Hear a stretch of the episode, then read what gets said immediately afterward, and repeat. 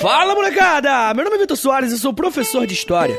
E você está ouvindo agora o História em Meia Hora, o seu podcast semanal de história nesse formato bem simples. Em meia horinha, pode contar no relógio. Daqui a 30 minutinhos, você vai sair daqui sabendo algo novo de história. E hoje o nosso episódio é sobre o Sacro Império Romano Germânico, um dos maiores e mais duradouros impérios da Europa. Mas antes de começar, eu quero dar aqueles recadinhos iniciais. Entre agora em historiaemmeiahora.com. Lá no site você pode ouvir os episódios, você pode assinar a newsletter do podcast, e aí é legal porque quando você assina a newsletter, você recebe acesso ao nosso grupo secreto lá do Telegram. No site você também pode entrar na nossa loja e conferir camisetas e canecas exclusivas do História em Meia Hora. E comprando uma camiseta, é claro, você vai estar apoiando o podcast. Mas tem uma maneira ainda mais direta de apoiar o nosso podcast, que é indo no nosso Apoia-se.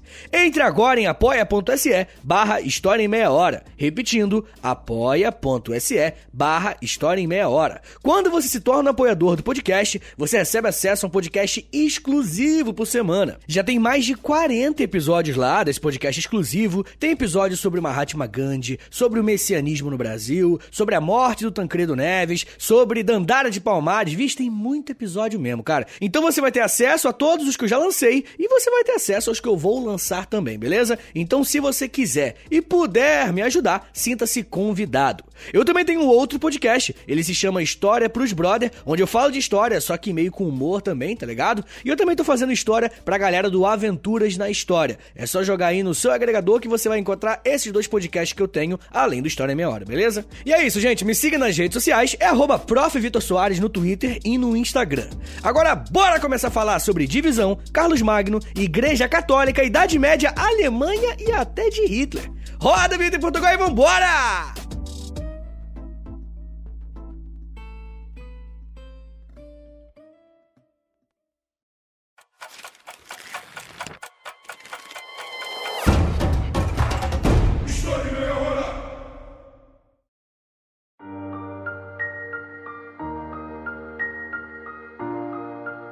Possível um tipo de império ser composto por povos diferentes, mas ao mesmo tempo permanecer unido?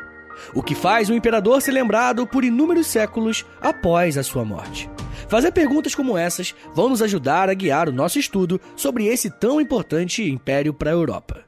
A maioria das pessoas conhece apenas o Império Romano e não sabe quais foram os seus sucessores. O que faremos hoje é estudar a origem desse grande império, sua influência para a formação do que conhecemos hoje como Europa e vamos chegar até na Segunda Guerra Mundial, porque um cara que tinha um bigodinho estranho tinha um sentimento peculiar com esse governo. Esse é um daqueles temas em que as palavras são extremamente importantes. Esse governo que chamamos de Sacro Império Romano Germânico tem origens completamente distintas e compreender cada parte desse quebra-cabeça é fundamental para entendermos como ele durou tanto tempo. Na maioria das vezes em que falamos sobre algum império, aquele que vem à nossa mente é o Império Romano, não é verdade? E não é para menos. Os caras consolidaram muitas das bases de coisas que foram utilizadas na Idade Média e que sobrevivem até hoje. Mas, assim como aconteceu com todos os grandes impérios da história, os romanos perderam o status de mais poderosos do mundo e chegaram ao seu fim. A data que geralmente se entende que o Império Romano terminou foi no ano de 476 depois de Cristo. E isso aconteceu por diversas questões internas somadas às invasões de povos estrangeiros. E será a partir desses povos estrangeiros que a história do império que vamos estudar hoje irá começar. Naquele período, a Europa, comunidade política e até identidade étnica não existia ainda. O que existiam eram reinos, clãs e povos que habitavam e guerreavam entre si por disputas de territórios. Os povos que habitavam o norte e a parte mais central daquele continente eram conhecidos como os povos germânicos. E o que caracterizava esses povos não era uma unidade política e muito menos uma unidade histórica, mas um conjunto de línguas e de alguns elementos culturais que pertenciam a uma região específica do continente europeu. O primeiro a começar a unificar esses povos em torno de uma liderança política será o rei dos francos, o famoso Carlos Martel. Quem é ouvinte do História Meia Hora há mais tempo já tá ligado de quem ele é aparente, né? Bom, Carlos Martel marcou seu nome na história da Europa após ter vencido uma importante batalha contra o avanço muçulmano. O neto de Carlos Martel, chamado Carlos Magno, foi um dos reis mais importantes desse período, justamente por consolidar a unidade que o seu avô havia começado. Além disso, Carlos também avançou e expandiu as fronteiras do império. O chamado Império Carolíndio, baseado no nome Carlos Magno, se tornou um símbolo de força militar, desenvolvimento cultural e legitimidade religiosa, uma vez que Carlos Magno era um católico fervoroso e protegia a Igreja Católica contra os seus inimigos. E eu comentei esse negócio de quem é ouvinte há mais tempo já sabia quem era o parente do Carlos Martel, porque o seu neto recebeu a maior honraria de todas, que é receber um episódio aqui do História em Meia Hora, tá ligado? Se tem título de nobreza mais importante que esse, eu desconheço. Mas falando sério, gente, eu recomendo fortemente que você ouça esse episódio assim que acabar esse aqui. Bom, mas caso você não conheça nada sobre quem foi Carlos Magno, não tem problema. Pelo menos por enquanto, o que você precisa saber é que Carlos Magno foi esse líder político dos francos que uniu em torno dele os povos germânicos e controlou praticamente todos os territórios da Europa Central. O diferencial de Carlos Magno para todos os outros reis e imperadores até então é que ele tinha relações extremamente próximas com a Igreja Católica. Além de proteger militarmente a igreja, a quem ele era fiel, o Império Carolíndio concedia terras para que o Papa aumentasse também o seu poder político e econômico. O ápice da relação entre o rei Carlos Magno e a igreja foi concretizado no ano de 800 depois de Cristo. Nessa ocasião, como uma forma de retribuir a proteção que o rei Carolíndio havia dado ao Papa na guerra contra os reis lombardos, o Papa Leão III coroou Carlos Magno como um imperador. A figura da thumb desse episódio é uma pintura sobre esse momento, inclusive. Porém, ele não seria um imperador qualquer. Estava sendo inaugurado ali o Sacro Império Romano Germânico. E é a partir daqui que as palavras que compõem esse novo governo passam a fazer sentido para nós. Sacro, porque foi um título concedido com a bênção e com a parceria da igreja. Romano, porque a sede desse novo governo ficaria em Roma, um local simbólico tanto religiosamente, porque tá do lado do Vaticano, quanto por uma importância simbólica também, tá ligado? Afinal, Roma voltaria a sediar um grande império.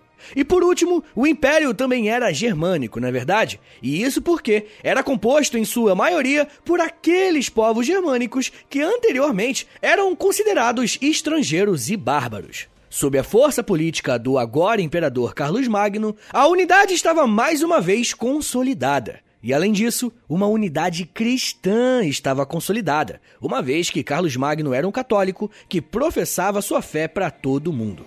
Porém, após a morte do grande imperador, esse império, que foi construído na base de muita luta e muitos acordos políticos, se fragmentou mais uma vez.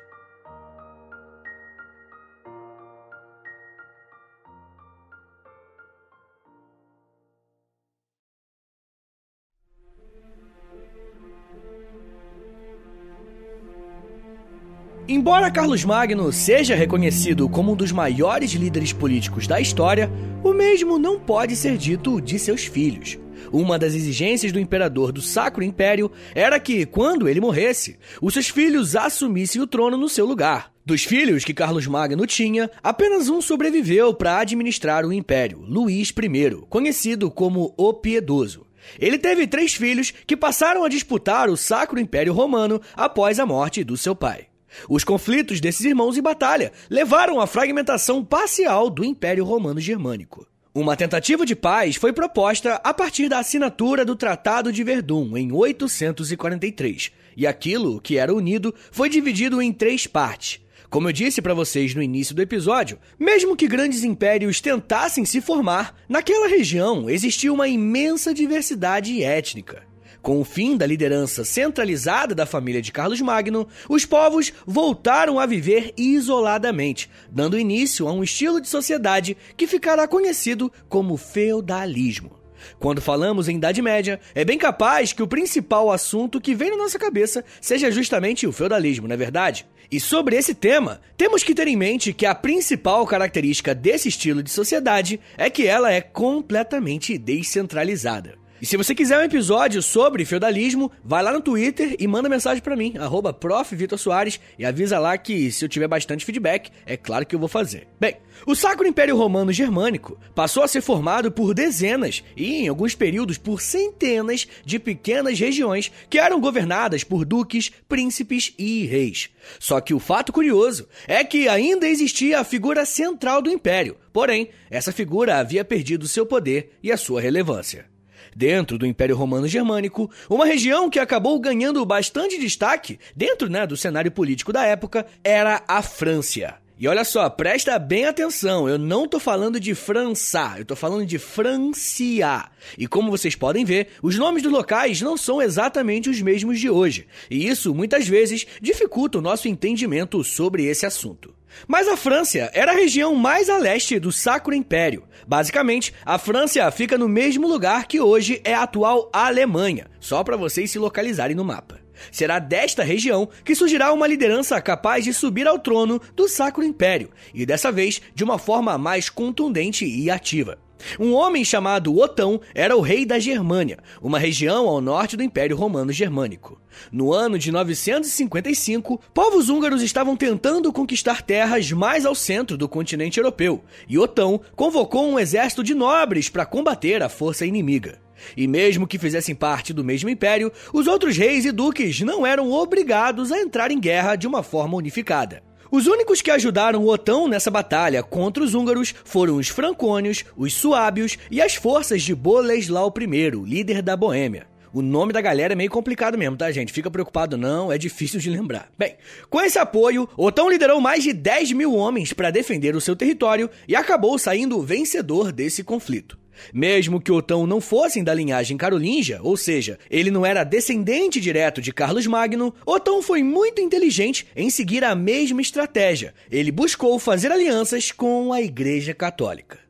A parceria entre o líder político dos germânicos e a Igreja Católica, mais uma vez, foi um sucesso. Em 962, o Papa João XII nomeou Otão como novo imperador do Sacro Império Romano Germânico, se tornando então Otão I. E eu não sei se você conhecia esse líder político, mas Otão I tem uma importância para a história de seu império muito grande. Mesmo que ele seja líder de um império que internamente é completamente fragmentado, Otão I vai propor uma série de reformas que irão alterar a forma que o jogo político era distribuído dentro do Sacro Império. Assim como fez Carlos Magno, Otão I trabalhou para fortalecer a força política da Igreja Católica. Como ele não confiava e tinha muitos problemas com as lideranças locais, o imperador passou a substituir cargos de nobreza por líderes religiosos. Antes mesmo de Otão se tornar imperador, ele já havia tido alguns problemas com duques que não reconheciam a sua legitimidade como rei da Germânia. Ele precisou usar da violência para conter as revoltas e, em um segundo momento, alterou todas as lideranças para membros da sua família. O que o imperador passou a fazer depois de assumir o trono foi manter essa política, mas no lugar dos familiares, colocou religiosos no lugar dos príncipes e dos duques. Com essa movimentação, Otão I reforçava a igreja, que era uma grande parceira, ao mesmo tempo que se protegia no cargo. Só que o inverso também era verdade. Aos nobres que o apoiassem, o Otão I dava cargos religiosos. E aí você pode se perguntar: o cara é um nobre e que vantagem que ele teria se tornando um religioso? E essa pergunta é muito importante e deixa claro para nós algumas características da sociedade medieval. Nesse período da história, ainda não existiam exércitos nacionais. Então, quem era convocado para as batalhas e para as guerras, nesse caso, eram os nobres. Então, gente, assumir posições religiosas era se garantir seguro em um período da história que a galera vivia fazendo guerra só para não perder o hábito, né? Bem, e se você precisar gravar apenas uma informação sobre esse período, né, que o Otão I ficou no poder do Sacro Império Romano Germânico, grava isso daqui. O imperador foi responsável por dar mais poder político aos religiosos, fazendo com que, ao longo prazo, as tensões entre o poder civil e o poder religioso aumentassem cada vez mais.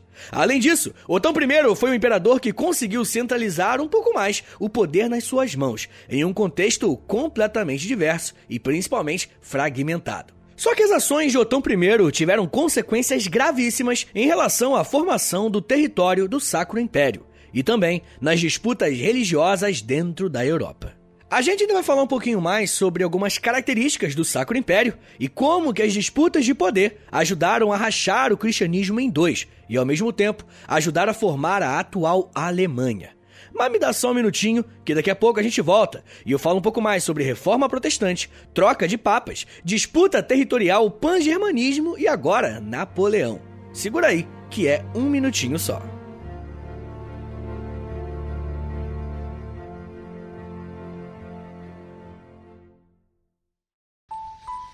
Eu sempre sonhei em poder viver de criação e de educação. E graças ao apoio de vocês lá no Apoia-se, isso se tornou realidade. Entre em apoia.se barra História em Meia Hora, que com 10, 20 ou 30 reais por mês, você não só contribui para esse trabalho continuar acontecendo, como também recebe recompensas exclusivas para os apoiadores. Com 10, você tem acesso a um podcast semanal exclusivo. Eu me aprofundo em um tema de um dos episódios da semana e envio diretamente para o seu e-mail através do Apoia-se. Já tem mais de 70 episódios por lá e você vai receber acesso a todos eles. Além do podcast exclusivo, com 20 reais, você também recebe acesso ao nosso Clube do Livro. Todo mês nós lemos um livro sobre história e conversamos no grupo do Telegram. E depois de 30 dias, fazemos uma call no Zoom para compartilharmos as nossas impressões. E com 30, além das recompensas anteriores, eu te adiciono no meu Amigos Próximos no Instagram, onde publico conteúdos diários com curiosidades históricas, tanto no arroba História em Meia Hora, quanto no arroba Prof. Vitor Soares. E se você tiver alguma dúvida sobre o apoio, é só entrar em contato comigo pelo e-mail historiaemmeiahora.gmail.com apoia.se barra História em Meia Hora. É apoia.se barra História em Meia Hora. Valeu, gente!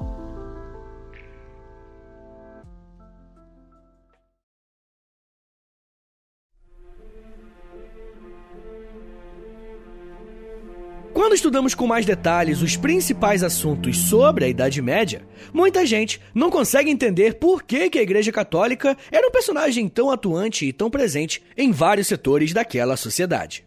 Compreender a formação dos impérios e principalmente a formação do Sacro Império Romano Germânico meio que nos ajuda a tirar essa dúvida. Desde Carlos Magno, as relações entre esse poder político e o poder religioso se estreitaram bastante. Mas o que se fala pouco é que Carlos Magno deixou um legado. E imperadores como Otão I seguiram com essa estratégia e concederam mais poderes aos papas e à igreja. Dessa forma, a Igreja Católica pôde atuar como a principal instituição religiosa da Europa e, ao mesmo tempo, mostrava que tinha uma considerável relevância política, tanto por seu número de terras, por suas alianças firmadas e por muitas outras coisas. Para vocês terem uma ideia de como essas relações eram próximas, um dos maiores símbolos do Sacro Império era uma ave negra com duas cabeças, e você provavelmente já deve ter visto essa imagem. O historiador Jaelson Bitran Trindade vai dizer o seguinte sobre esse brasão usado pelos germânicos. Abre aspas. A figura da águia bicéfala coroada é inequivocamente um símbolo de poder, e poder imperial. Tal representação simbolizava o estatuto político do Império, do Sacro Império Romano Germânico, que durante todo o século XVII ainda o exibia com grandiosidade. Fecha aspas.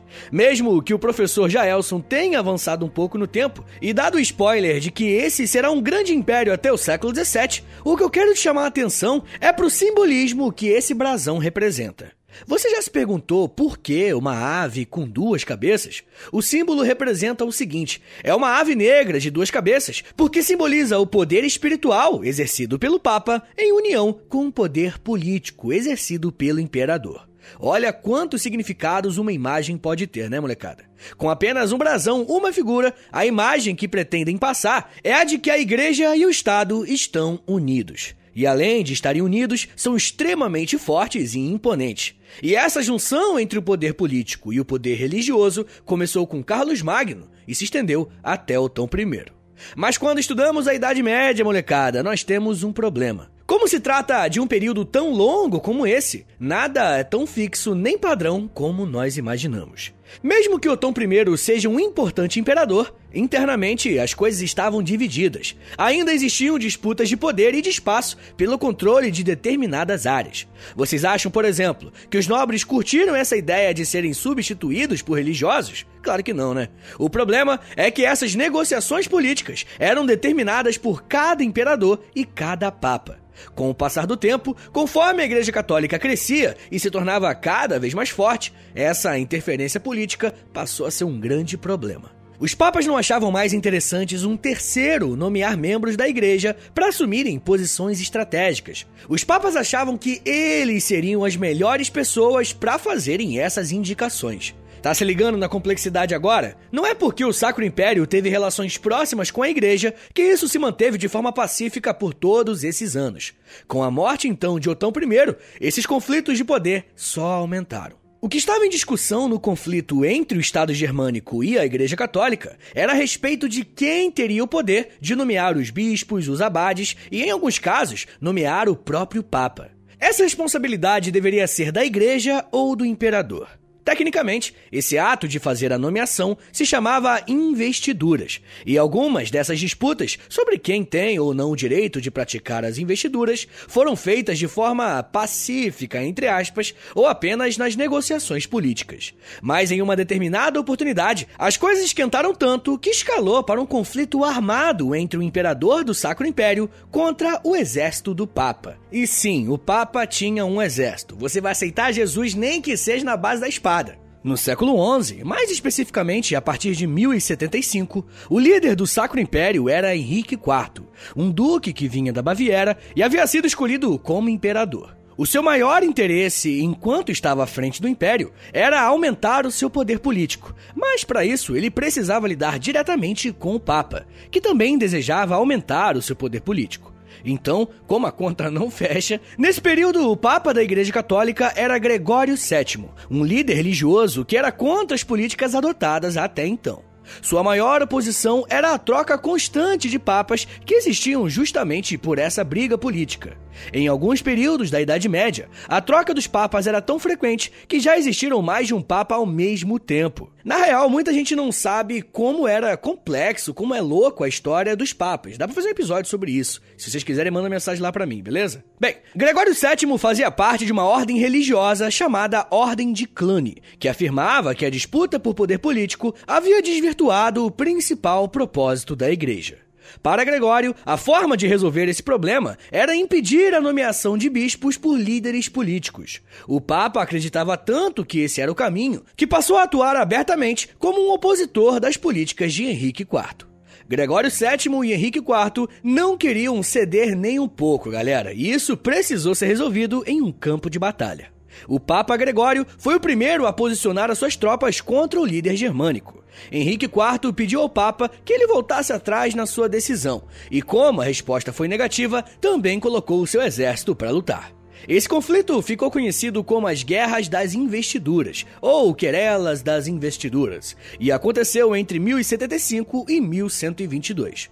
As duas partes chegaram a acordo em 1122 com a assinatura de um tratado chamado Concordata de Worms, que reconhecia o poder da igreja de nomear os seus bispos, mas essa nomeação seria feita a partir de um conselho que teria participação de membros do Império Germânico com poder de veto. Esse acordo entre igreja e Estado germânico foi usado como inspiração de outras regiões. O historiador Rainer Souza vai dizer o seguinte sobre as consequências desse conflito.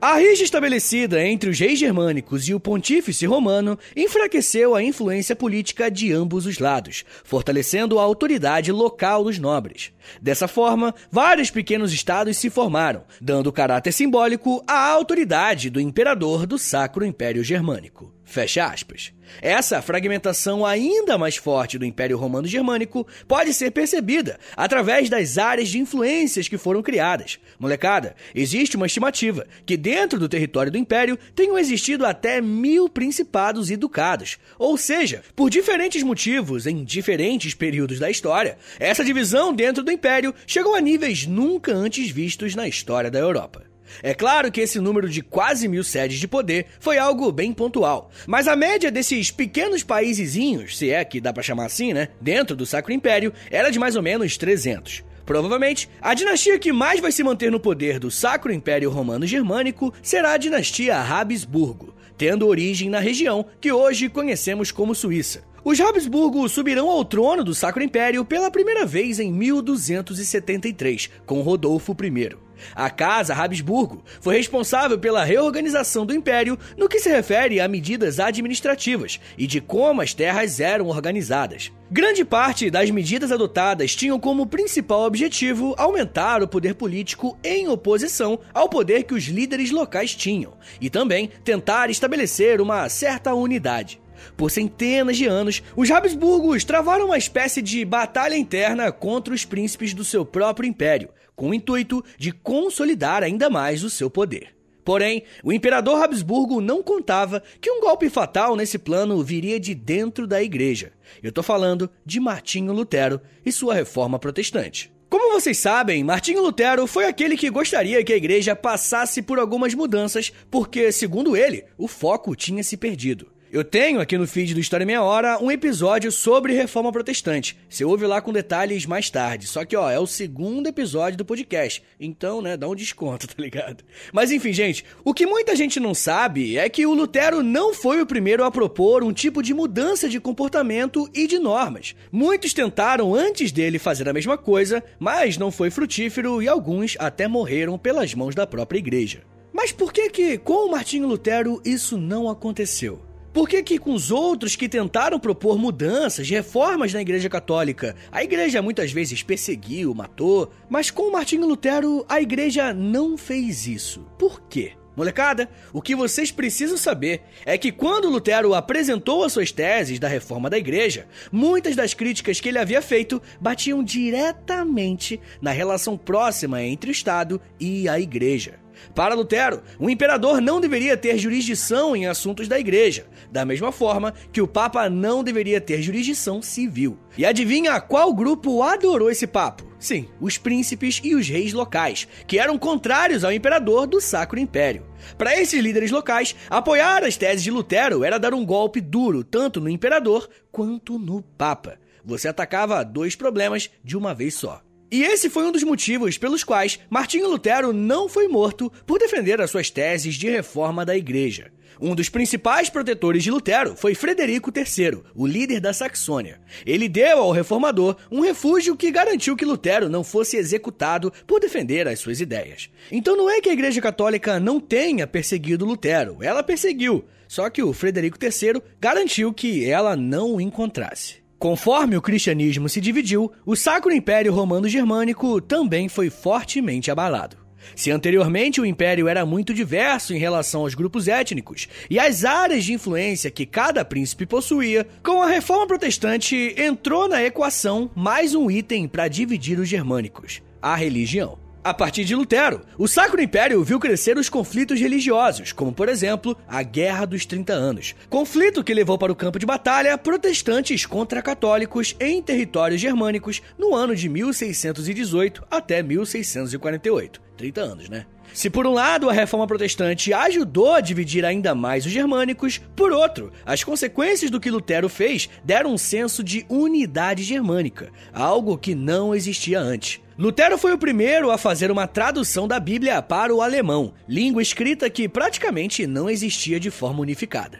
Aos poucos, esses elementos culturais foram sendo entendidos como meio que pertencentes aos povos germânicos, tá ligado? E isso fez crescer um movimento chamado pangermanismo, que nada mais é que a ideia da união de todos os povos germânicos dentro de uma mesma nação. O Sacro Império Romano Germânico teve início com a coroação de Carlos Magno no ano 800 e chegou ao seu fim com as invasões napoleônicas em 1806. Por muitos, é conhecido como o Império dos Mil Anos, justamente por essa duração tão longa. Porém, entre os especialistas, existe um debate muito interessante, porque, como vocês viram, é um pouco complicado falar do Sacro Império como algo coeso, unido e que respeitava as categorias tradicionais de império, como já vimos em outros exemplos. Mesmo com esse debate, o que não podemos negar é que o Sacro Império teve uma importância gigantesca para diversos acontecimentos da Idade Média e também da Idade Moderna. Foi a partir de disputas políticas dentro do império que o feudalismo passou a ser visto na Europa Central e o poder da Igreja Católica cresceu, mesmo que isso fosse acompanhado de diversas disputas e mais contradições. O Sacro Império também é conhecido como a origem da Alemanha como conhecemos hoje. E falando nisso, eu não posso deixar de terminar esse episódio sem falar do Hitler e do nazismo, não é verdade?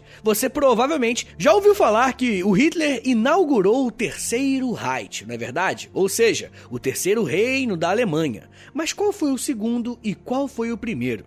O segundo Reich foi aquele que Otto von Bismarck criou ao unificar a Alemanha, assunto inclusive que já conversamos aqui no História em Meia Hora. E o primeiro Reich é justamente o Sacro Império Romano Germânico. Hitler buscou na história desse grande império medieval uma espécie de inspiração de poder, força e influência política que ele queria ter no seu governo no século XX. O Sacro Império então passou a ser chamado de Primeiro Reich, porque Hitler acreditava que ele era a origem do que era ser germânico, ou seja, um alemão verdadeiro estava justamente nas lideranças desse grande império. E isso mostra para nós que a história não é formada apenas por fatos e datas importantes, mas formada também por símbolos que podem ser ressignificados ao longo do tempo para servirem de base para determinadas pretensões políticas.